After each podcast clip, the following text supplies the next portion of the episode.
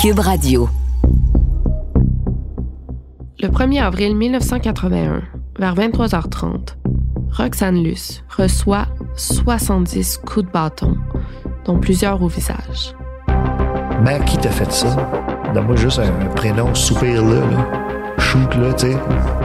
Le frère de Roxane tombe sur une scène d'horreur. Elle est défigurée.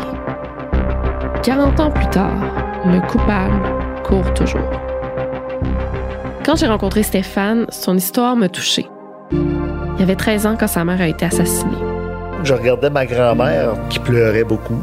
Je regardais mes oncles qui me disaient Inquiète-toi pas, on va s'en sortir.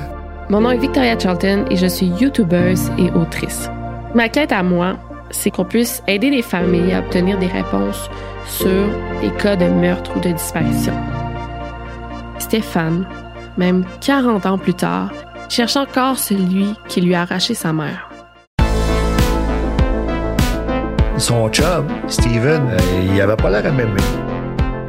Il y a certains indices qui auraient pu être très précieux qui sont souillés. Ce qui m'a marqué, c'est qu'il m'a dit Ça fait 16 ans que j'attends que tu viennes me voir. Moi, j'ai répondu Ça fait 16 ans qu'on me dit que tu as tué ma mère.